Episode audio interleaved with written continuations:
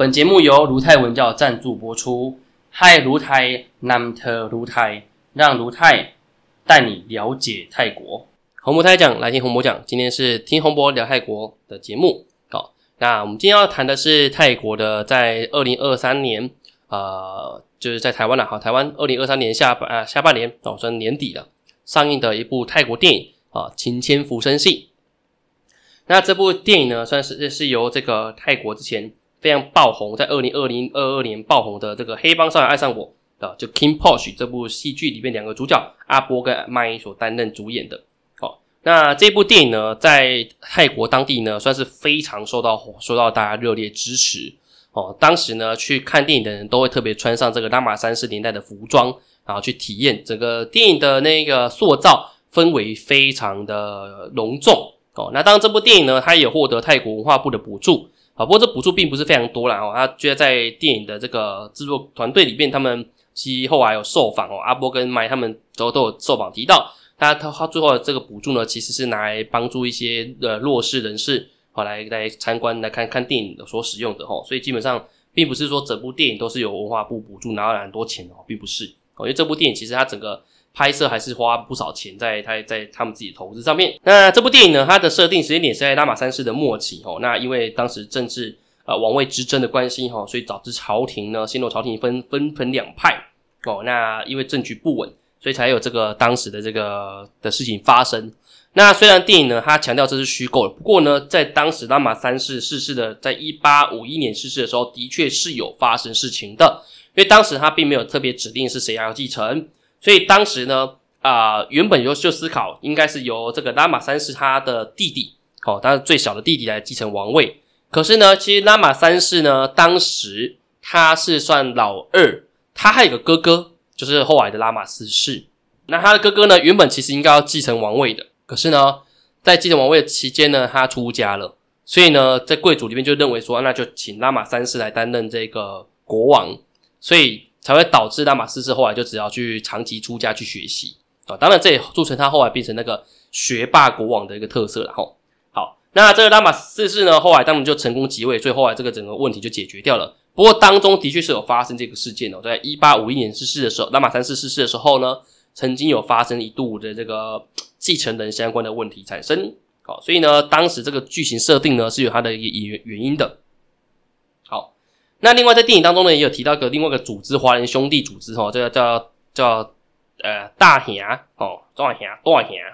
那这大侠呢，他在里面呢，其实是在拉玛三世的年代里面真实发生的事件哦。在当时二零二三年的泰国戏剧《皇家医师医师》里面呢，其实就有提到这一段哦。当时在清末晚年的时候，非常多的华人呢移居到当时泰国。那到泰国去呢，其实就发生了非常多暴动暴乱。哦，那这也造成了当时泰国政局的不稳定。那当然这有分很很多类型的，有些人是在泰国的曼谷地区去这边帮忙做那个劳工，帮忙搬东西啊、船运啊等等之类的。那有些人是到这个乡下地方去，那这当时呢就发生了这个啊华人暴动，那甚至他华人还组成了军队哦，然后去攻占部分的地区哦。那最终呢是在军方哦，在大在这个朝廷派派军队之下呢，才剿灭这些华华人的这个势力。所以在《皇家医生》里面，其实有演出这段内容。哦，那当这个故事里面，它其实有的设定的，其实就在谈的就是这些华人暴动里面呢，其实就把这个男主角阿波所饰演的阿肯，阿肯他跟他的好朋友叫阿万，哦，阿万当时呢，他的他的妹妹就是因为被华人帮派杀害，所以呢，阿万就对这些华人产生了非常大的一个仇恨。好，那当然呢，后来他们两个就一起被要求前往这个门船，哦，去当这个间谍，哦，因为其实。他们在故事的剧情里面就有提到，他们被呃被不叫诬陷啊，就是说他们被卷入了这个呃官员死死亡的这件事件哦，所以他当时其实就没办法，他只好去去帮忙做这个卧底的事情。好，那虽然这个阿万他知道说这个民爽里面的这些华人跟自己的妹妹被杀害其实没有关联性，可是阿万呢他还是有很大的仇恨哦，所以呢这其实他当中里面呢就就有铺露出两个观点哦，就是说。华人移居到泰国去呢，其实产生社会问题这件事情啊，很早在拉玛三世就存在了。哦，就像现在泰国很多的中国人移居到当地去，形成新的聚落，也产生出非常多黑帮啊、黑社会啊各种相关的问题。很多人就想说，哎，那泰国人会不会泰国政府会不会对这些华人就有一些偏见，或或是觉得不喜欢就开始排华，或者是仇视华人呢？这个问题呢，洪博曾经在二零二三年的时候，在前往泰国官选之前，问过我们泰国驻台湾的大的副大使哦，他曾经跟他们在对话的时候聊过这个问题。当时洪博的问题是问他说：“哎，那个副大使啊，你会不会觉得现在中国人在泰国犯了那么多坏事啊，会不会导致泰国人的华人，哎，泰国的年轻人，泰国曼谷人会讨厌中国人呢？”哦，那个副大使他讲的非常有名的一句话，他说啊，他讲这段话哦，跟皇家医师里面讲其实差不多一样。这显示这个观念应该是泰国人共通的社会观念。他说呢，没有任何一个人所犯的罪行跟他整个族群有关系。哦，这个大使他是这样讲的，在戏剧当中也是这样演的。哦，那这个背后所透露的观念呢，其实是非常可观的观念。它其实背后观念是什么呢？是一种宗教观念。为什么是宗教观念呢？因为在佛教观念里面的人是因为转世，从灵魂转世投胎变成什么族群啊？但他灵魂本体才是决定善与恶的关键。没有任何一个族群是注定生下来就是善或恶的，所以在这样的佛教观念之下，他们当然就不会去认为一个华人所犯下的错误就代表所有华人都是坏人，这是不可以存在的观念。没有中国人一竿子打翻整艘船，所以泰国观念不会说，因为在曼谷有华人干了坏事，有台湾人做诈骗集团，所以他就认为所有的中国人、所有台湾人都是坏人，不是这么一回事的。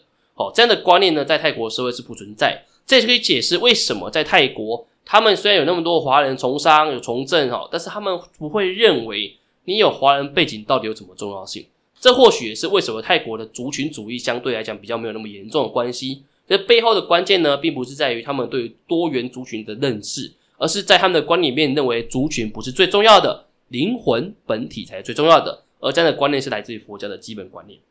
好，所以因此呢，在这部电影里面是同时呈现出。当时的社会对于华人本身的这个崇敬，好，以及他当时对华人的仇恨是同时并存的。因为当时他泰国因为跟西方来往，哦，在拉玛三世年代呢，在拉玛三世三世到四世年代呢，大量跟英国来往。那当然一方面原因是在拉玛三世年代呢，因为他们隔壁的世仇这个缅甸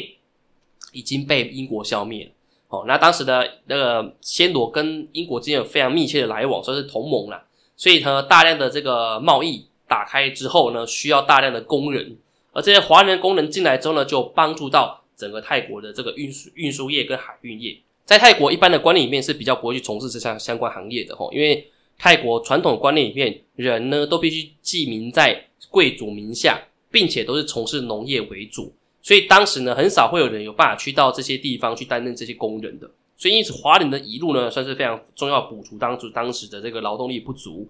但是。这些没有身份或者说他们地位、他们的没有安身立命地方的这些华人呢，也造成当时的社会秩序的混乱。所以呢，这个其实算是当时的一个背景哦。这部这部电影里面就有他有提到。那当然，如果我们以正式的历史来看呢，在拉玛三世的期间呢，其实除了发生华人暴动以外，因为拉玛三世本身非常喜欢华人文化，所以当时呢，潮州人的相关戏剧潮戏呢，在泰国也是有在表演给国王看的哈，表演给当然拉玛三世看的。然后再加上当时的华人官员呢，非常积极在拉拢跟拉玛三世之间的关联性，所以之前呢，洪博在文在关键评论网的文章里面有提到一个叫做甘拉耶密耶纳密寺，哦，它泰文叫做瓦甘亚纳密那瓦玛哈维罕，哦，这个是在他之前洪博的这个呃泰国人都知道的九寺哦，九个寺庙哦，九寺朝圣之旅。乘搭乘招披耶和快艇认识历史与传说。这篇文章里面呢，有留下来的一个当中九世朝圣的其中一个寺庙。那当时呢，这个华人官员呢，叫他他是真有真有这个人哦，他叫做招披耶尼尼公博顶哦，泰文叫做呃昭派亚尼公博顶哦。那他的他有中文名字，他中文名叫黄姓黄啊，单名一个字道黄道哦，他的名字这样子。那这个庙呢，就是他当时盖好之后献给拉玛三世的。整座庙呢，就有很浓厚的泰国跟中国文化的融合感。那当然，如果大家有机会呢，可以去这个地方看一看，就可以知道当时华人的势力到底有多大哈。那当然，这个文化其实并不是从呃拉玛萨拉玛王朝建立以来就存在的，实际上是从整个阿尔泰的后期的时候，华那个华人文化就相当的兴盛。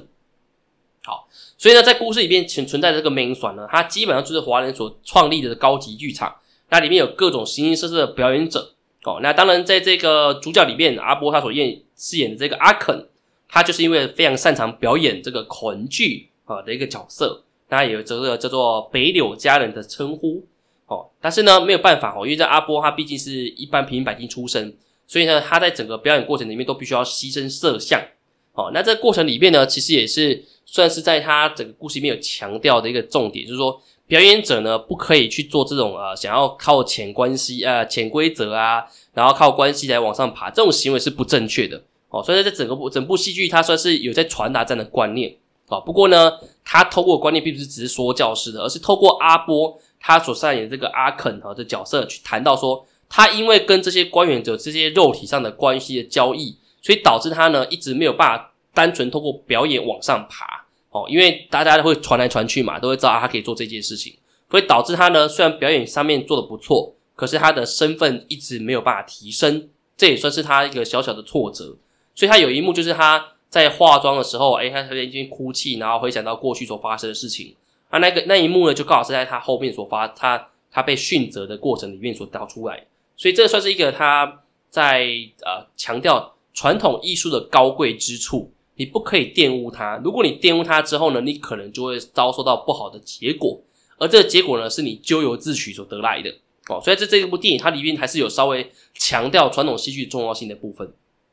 好那当然，这一部戏呢，最大的另外一个重点就是，呃，由麦所扮演这个角色哦，他他的爸爸哦被杀害的这个故事里的的部分。那所以，他整个故事里面，专是在追查凶手是谁哦。所以呢，这个当时呢，他们为了要去找出他们的政敌哦，就是他们主要阿波跟阿阿那个阿肯跟阿万呢，他们他们他们是受这个帕亚波迪隼哦帕亚波迪隼的这个要求。然后去这个 main 里面当做这个卧底，哦来将功赎罪。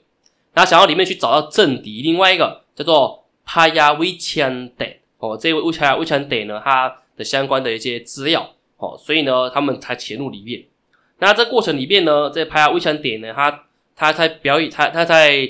看表演期间呢，无意无意间透露出，哦，就是他跟旁边的侍卫讲话，才听到说，诶，他们没有找到那个文件。哦，所以他其实最主要目的是要找到文件，可这个文件呢，实际上会造成更大的困扰是什么呢？因为这个文件其实就是证明着，这个文件呢，就是证明着由那个马伊他饰饰演的这个角色，他的爸爸哦，他的爸爸叫做苏汀哦，昆索汀。这个索汀呢，他当时呢其实是牵线人，他帮这个威强德跟那个玻璃船牵线哦，买了武器，然后不管今天是哪一方呢，他们得利。这个索婷呢都必须被杀害，因为他都被都会被冠上这个罪名。所以呢，这个麦他饰演的角色呢，他就是为了去找寻他的爸爸到底怎么死掉的，所以也潜入了这个 main 里面。所以这整部戏呢，实际上就是一个啊，可以说是侦探悬疑吧，去找出凶手是谁，然后推理推论的一部戏。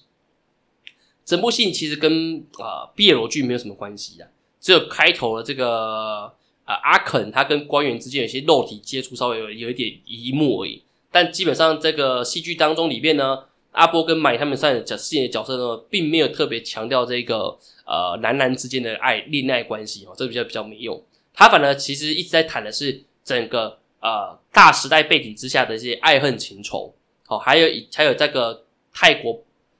爆红电影不可缺少的基本元素，就是爱国精神。哦，因为这部戏它也是强调于跟境外势力哦，这个外国人通敌卖国有关系嘛。哦，其实相关的题材在之前的《天生一对二》大电影里面其实有类似这样状况。哦，所以这整部戏也是扣紧这个环节。那当然，最终呢，它是一个 happy ending 的结果了。哈，因为王位继承已经大概确定了，所以呢，他们双方也不用这样吵来吵去了啊。老板已经确定了嘛，所以就政敌的问题就没有了。那最终呢，这个阿波所饰演的阿肯呢，他也如愿以偿去。获得这个被封册封的官位，虽然他自己拒绝掉了，好，不过，哎，至少他是有这个机会的。那最终他也看透了一切，他发现其他他想要是表演，他想要认真成为表演者，所以他就成为了这个男性的师傅，哦，留在这个美影庄里面继续表演。那这个马云所饰演的角色呢，他成功的获得了这个官位，他去帮忙做啊，帮忙国家服务，哦，去帮助各个国家走向更现代化的一个过程。哦，特别是那年代已经进入到快进入拉玛四世年代，哦，跟外国人来往会非常的多，哦，所以这部戏剧呢，它其实当中啊，非常强调的是传统艺术表演的部分，尤其是在整个故事里面呢，由阿波哈，就他所饰演的阿肯，他当时在在戏剧边表演的这个故事啊，他不是拉玛坚哦，虽然是口音剧没有错，可是他演的叫做伊瑙。伊瑙呢，这个故事在拉玛二世年代整理出来的，它是来自于印尼的传统故事哦，中文翻译叫做潘吉王子，泰文叫做伊瑙王子。哦，那这故事的剧情的，基本上呢也是非常错综复杂的。哦，那这个呢，因为就不在我们这个今天的这个故事剧情里面的哈。如果大家有兴趣呢，可以去看这个呃洪博的专栏哈，有有在呃洪博他讲里面有放哦。那专栏当中呢，有他大概讲一下伊脑这故事在讲什么内容哦，这样大家可以比较清楚去看哦。那总结来讲呢，这部戏剧啊，它在台湾上映的期间呢，其实内容并不是很完整哦。那现在目前这个电影公司也有公告，在接下来呢，Netflix 上面会有更多完整的版本哦会公开。所以呢，如果这部《晴天辐射器》下档之后，大家想要看更多完整内容的话呢，记得不要错过 Netflix 上面的版本哦，就可以看到更多当中间你觉得好像有点断掉啊、讲不清楚的部分，都可以去把它提出来，好，都可以去当当当当中看到。好，那当然以洪博立场来讲，是觉得比较可惜的是这部戏剧它引进，然后到整个宣传呢，其实就算是普普啦，没有到呃看得出来它并不是大成本的宣传哈，因为。相对来讲，近期啊引进泰国电影当中里面，还是有一些比较大手笔去做宣传的哦。那洪博的观点是认为说，如果当时这部电影有跟这个就是晴天福生系他们的见面会有连结的话，或许票房上面会更好哦。那当然，这个洪博不知道更多的细节，只是说提到是说，如果假设当时买的时间点可以更早一点点的话，或许这部戏它可以带来更多的效应。然后第二个点是说，当然我们都知道，在台湾目前泰剧、那泰国电影的相关周边的这个呃的这个赠送的的东西哈，就是它的周边其实并不是到非常的豪华哦。像这今天福星已经算不错，还有送那个透明透卡了，哦，已经算不错了。但是相对于泰国版本就更加完整。所以当时其实，在去年八月份哦，二零二三年八月份的时候，洪博就有分享这部戏剧的相关的特点哦。那时候看的非常的豪华，什么都有。可是呢，可以看到台湾引进之后，其实已经过了快要半年，那内容上面就落差挺大的。好，再加上这部电影，他们也没有特别去找更多人帮忙做宣传，哦，所以其实整个效果就有限。哦，那这个也是洪博觉得，或许未来在引进泰国电影的这个部分的话，呃呃，有有兴趣引进的电影公司，应该可以多多做了解，这样或许可以让整个票房可以再更高一点点。哦，不然的话，其实这部电影。就洪博看点来看法来讲的话，它算是呼声高，然后票房不如预期上的来的好哦。那这部分当然有很多相关因素，或许在台湾的观点来讲，可能会觉得题材不一定是那么吸引人哦。但是后那在呃洪博的看法来讲的话，或许就因因为正因为它的题材比较复杂，所以才更需要在电影上映的初期就跟他们一起搭配宣传哦，这样的效果或许会更好。啊，当然喜欢这个晴天浮生系的的的的粉丝也不要忘记，它的周边还是有个东西可以买到哦，就是它的手机壳。好，啊，手机壳可以上网搜寻，哦，它的手机壳是可以直接买到，虽然是蛮贵的啦。哦，刚刚红博看过，光是手机壳彩绘手机壳吧，应该就两千多块。好，不过他们那个牌子都基本上是个同的价格啦，所以也也也算是正常吧。